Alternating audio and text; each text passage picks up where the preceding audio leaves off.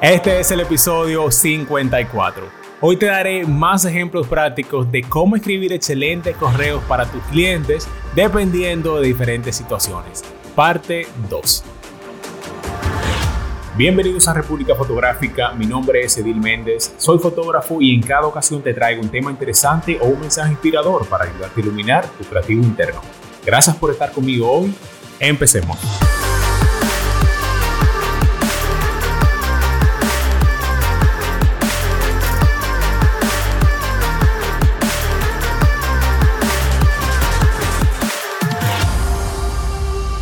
Benjamin Franklin dijo, escribe algo que valga la pena leer o haz algo que valga la pena escribir.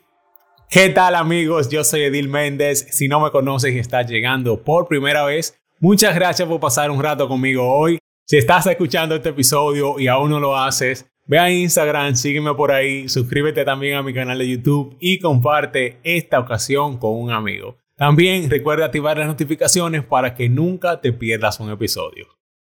La mayoría de la gente me dice que es bastante normal que ellos copien y peguen partes de correos de otros clientes para otro cliente. Pero yo creo que eso significa complicarse más de la cuenta. Sin mencionar que es posible que puedas nombrar a otro cliente o que se te pueda escapar alguna información que no debía. Y yo creo que ese proceso puede ser aún mejor. La manera más práctica que he encontrado de agilizar el proceso es utilizando plantillas genéricas que no contengan información importante o esencial para un cliente en particular, que sean fáciles de usar y que vayan directo al punto. En cualquier negocio, la comunicación eficaz es fundamental y en fotografía es una forma sencilla de establecer y cumplir expectativas antes, durante y después de una sesión. Mantenerse en contacto en cada etapa del recorrido del cliente ayuda a evitar malentendidos aclara los arreglos y establece una relación buena. A menudo incluso antes de que ese cliente te conozca. Por eso hoy vamos a continuar con la segunda parte del tema que empezamos en el episodio 52. Aquí te voy a dar otros ejemplos que puedes usar para escribir correos efectivos para tus clientes.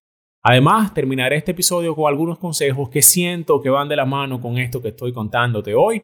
Así que quédate hasta el final y empecemos de una vez con el primer ejemplo, que es súper caliente y yo sé que te va a gustar muchísimo.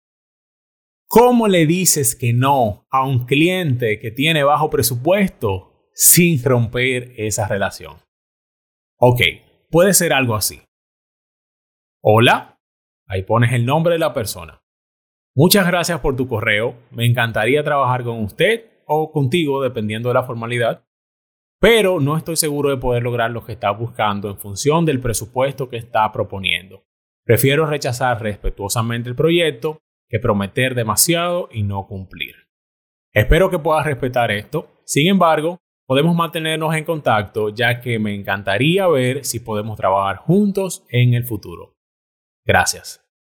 Mmm, pero qué lindo suena eso.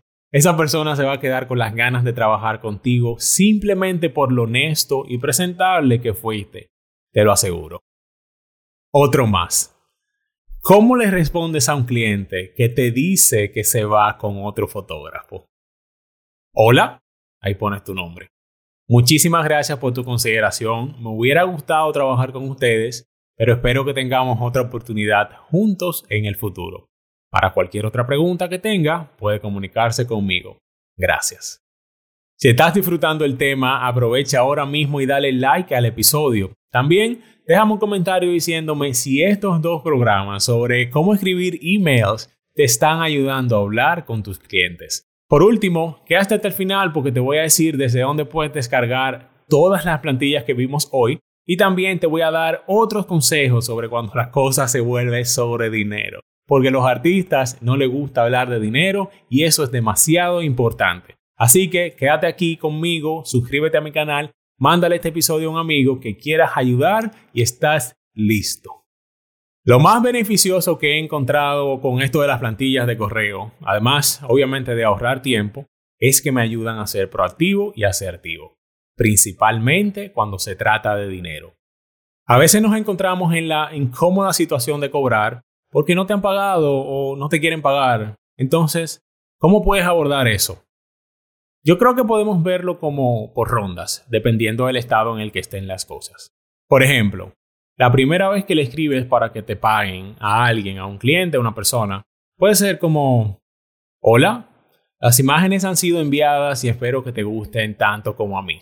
También he enviado la factura. Si pudiera avisarme cuando se haya procesado, se lo agradecería enormemente. Hágame saber si necesita más detalles.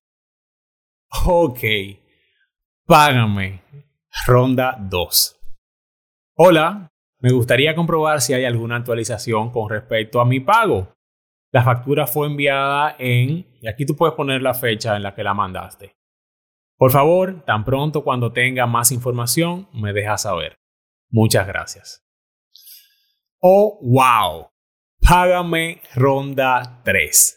Esta es la más difícil y yo de verdad no quiero que llegue a ese punto, pero si las cosas se ponen feas, tienes que saber cómo manejarlas. Así que vamos a verlo. Hola, estoy haciendo un seguimiento nuevamente de la factura que tenemos pendiente. Lamentablemente no he tenido noticias tuyas ni por correo ni por teléfono.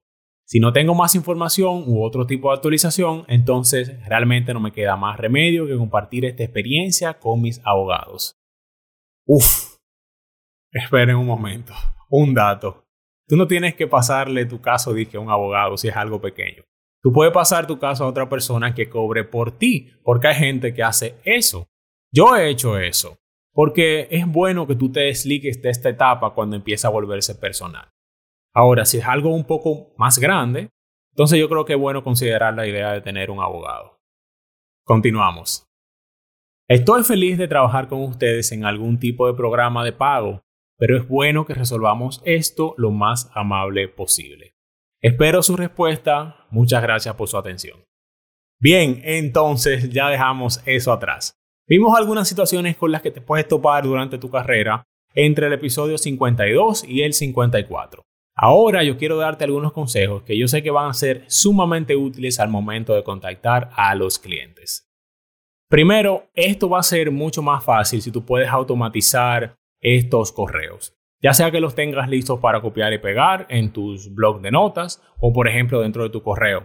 En Gmail hay una opción llamada Canned Responses que te permite guardar directamente las plantillas en la plataforma para acceder a ellas mucho más rápido. Esas son maneras de eh, agilizar este proceso. También es bueno que tú tengas plantillas para cualquier tipo de posibles preguntas que te puedan hacer. Dígase plantillas de introducción, de seguimiento, de contrato, a mí me gusta particularmente mandar un mensaje antes de la sesión y más importante, después de la sesión. También cuando le mandas el link de descarga y más adelante cuando haya pasado ya un tiempo después de la sesión. Eso, esas cositas, esos mensajitos pueden ser muy agradables para darle seguimiento a tu cliente. Con un sencillo sistema de plantillas de correo en su lugar, tu estrategia básica de comunicación con el cliente va a estar ordenada.